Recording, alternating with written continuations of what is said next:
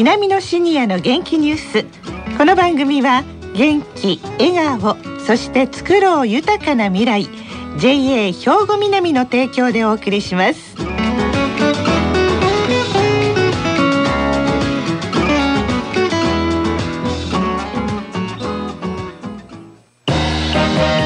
皆様の元気生活を応援する JA 兵庫南。近畿最大級の農産物直売所虹色ファーミン。おすすめは JA 兵庫南エリアの新鮮な地元農産物。皆さんおはようございます。藤原まさです。南のシニアの元気ニュースの時間です。今日も南野学園の元気なシニアの皆さんが気になったニュースや話題を取材しラジオ聴きの皆さんにお伝えいたします。今回は南野学園ラジオ放送サポーター C 班の方々に来ていただきました。それでは自己紹介からお願いします。おはようございます。え渡瀬久夫70歳です。小西真知子66歳です。栗山信夫66歳です。はいよろしくお願いします。さあ今日は何を伝えていただけますか渡瀬さん？はい、えー、今回はボタニカルライフ3回目です。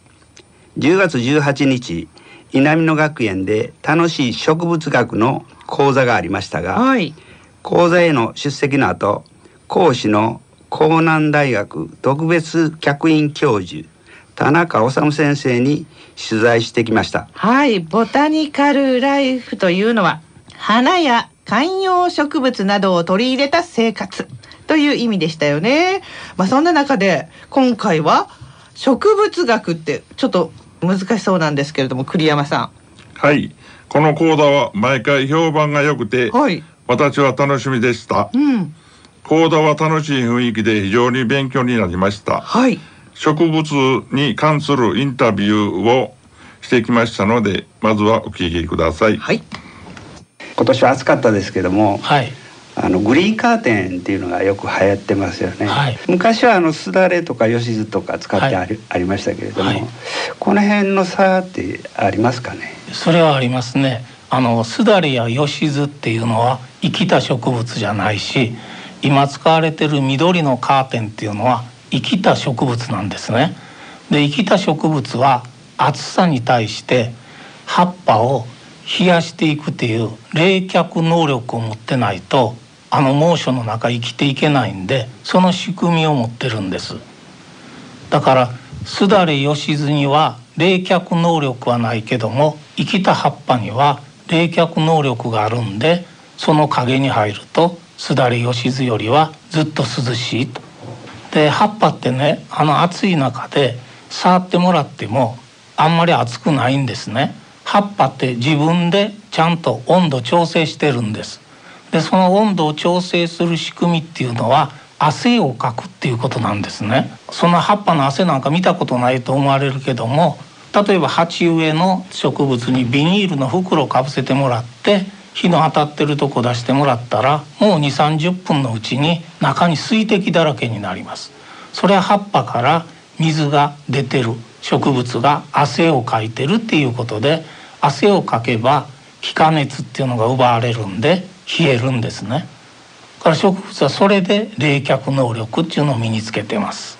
一つの花におしべとめしべがありますが、えー、なぜ自我で受粉をしないんですか？一つの花の中の自分のおしべの花粉を隣にあるめしべにつけて子供を作ると自分と同じような性質の子供ばっかりできるんですね。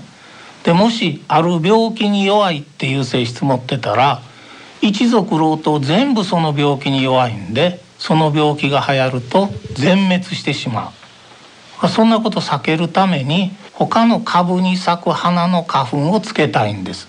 そしたらその株が持ってた性質と自分の性質が混じり合っていろんな性質の子供ができてくるんです。でいろんな性質の子供ができるといろんな環境の中で生きていける。というのがおしべとめしべに分かれる。動物で言えばオスとメスに性が分化してるっていう生殖の意義です。私の疑問は、はい、彼岸花、はい、真っ赤なお花が咲くんですけど、はい、なんでこのお花はこんな時期にちゃんと咲くことを知ってるんか？はい。っていう疑問が私の頭からずっと離れなくて。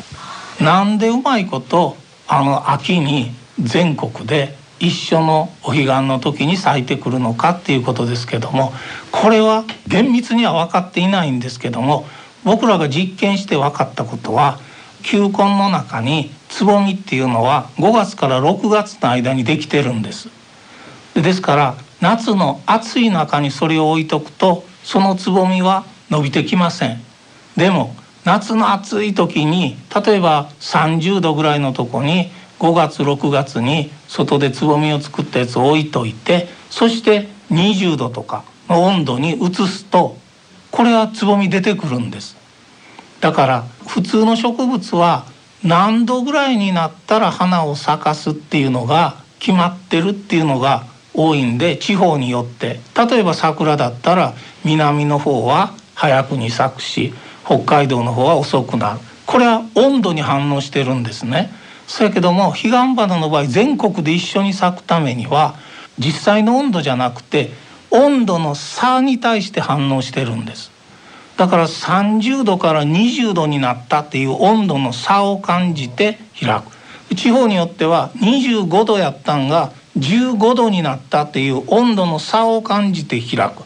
でこの温度の差っていうのは必ず秋のお彼岸の頃に起こってるんで多分それを感じて咲く植物だと思いますそうかもいろんな質問も皆さん出てましたけれどもまあ気になったところは温度に反応するっていうのはわかるんですけど温度差に反応っていうのもあるんですね渡瀬さん。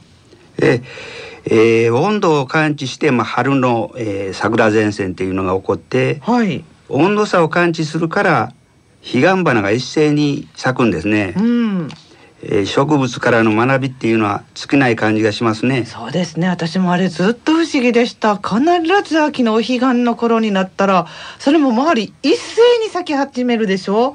あのあぜ道綺麗ですけどね。あれがすごいなと思っていたんですがそういうことだったんですね。ちょっと納得いたしましたが小西さんは別の質問もされたんですね。はい私はいつも思っていることを質問してみました。どんなことを思ってはるんでしょう？それは植物に声をかけたり優しくすると、うん、とっても成長が良かったり美味しくなったりすると信じてるんですけれども、はい、そんなこともないという方もいらっしゃるので、ええ、そのことを聞いてみました。はい、今まで多くの人が研究してきた科学的視点で見ると、残念ながらそれはないんですね。そやけども例えば音楽聴かしたら音質のいちごが甘くなったとかそういう話がないことはない。でそれの理由を求められたら説明することはできます。こういう可能性がありますよっていう説明をすることはできるんです。でもほんまにそういう話っていうのは音楽聴かした方のイチゴと聴かさへん方のイチゴが同じ条件で育てられて糖度が機械で測ってなんぼこっちは糖度がなんぼっていう差がきちっと出るような実験はされてないんですね。で科学的って言ってんのは対象実験っていうのが必ずいるんで同じ条件でそのほんまに差があるかっていうのが取れてないと科学的にはあの成立するって言えないんです。へえ私も絶対美味しくなったり成長良くなると思っていたんですが小西さんはどうでした？そのインタビューされて。いろんなお花や野菜の種をまく時もそうなんですけれども、はい、うちは農家なので田植えをします、うん、その時にあぜから主人に苗箱を手渡しするんですけれどもその時に苗に向かって「美味しくなったね」って言うんです、うん、周りのみんなには笑われてますけれど、ええ、でも私は絶対効果あると信じているんです。絶対強い気持ちを言うてくれ むっちゃ絶対って言ってありましたよ皆さん。まあそのうち科学的に立証されるんじゃないでしょうかね。そうですね。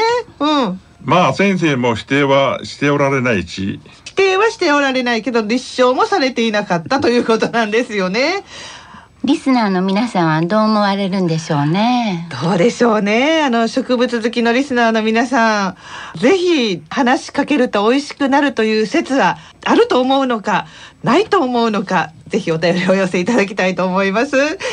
さあそれでは今回の取材の感想をお聞かせいただけますでしょうかまず渡瀬さんはい、えー、今回の講座や先生のお話で植物のたくましさを再認識しましたはい表現もあの楽しい講座でしたが、うん、えー、講座時間90分があっという間でした。講座と同じタイトルの本もあるようなので、えー、読んでみようと思ってます。タイトルは、はい、入門楽しい植物学というのがあるそうです。はい。入門楽しい植物学。ちょっと興味ありますね。読んでみたいですよね。栗山さんは？はい。私はですね話には出てこなかったんですが、はい、皆さんが悩んでおられると思い、うん、植物を育てるためにはどうしても脱走の対策を行わなければ良い植物が取れないんで質問をしてみました。はい。そしたら回答はですね、藁とか訓炭、マルチを使って光を遮ることが大事であると田中先生は言われました。はあ、ということは藁引いたりとか炭引いたりとかでマルチっていうのはよく売ってるシートですね引いたりとかして太陽を遮ると雑草が生えてこないということなんですね。はい小西さんはさ質問されていかがでしたか？私はいつも不思議と思ってることを先生に質問させていただいて、はい、違うと言われましたけれども 私は優しく声をかけて、はいうん、あの植物を育てていきたいと思います、はい、田中先生ごめんなさい。はい。わかりました。ありがとうございました。皆様の元気生活を応援する JA 兵庫南。近畿最大級の農産物直売所虹色ファーミン。おすすめは JA 兵庫南エリアの新鮮な地元農産物さあ、南のシニアの元気ニュース、お別れの時間となりました。ここで、兵庫県の高齢者大学の動きや、シニアの皆さんにも興味のある行事などをお知らせいたします。兵庫県の高齢者大学南野学園では、平成31年度の受講生募集に先立って、オープンキャンパスを行います。日程は来年平成31年の1月15日の火曜日と1月23日の水曜日です。1月15日の火曜日は学園の授業を実際に体験できます。また1月23日の水曜日はクラブ活動を見学できます。いずれも前日までにお電話でお申し込みください。来年度稲美野学園への入学を考えておられる方、一度参加されてみてはいかがでしょうか。詳しい資料ももらえますよ。詳しくは稲美野学園までお問い合わせください。電話番号です。079-424-3342 079 424-3342番までお願いします。さあこの後は兵庫ラジオカレッジの時間です。このままラジオ関西をお聞きください。南のシニアの元気ニュース。この番組は元気笑顔そして作ろう豊かな未来。JA 兵庫南の提供でお送りしました。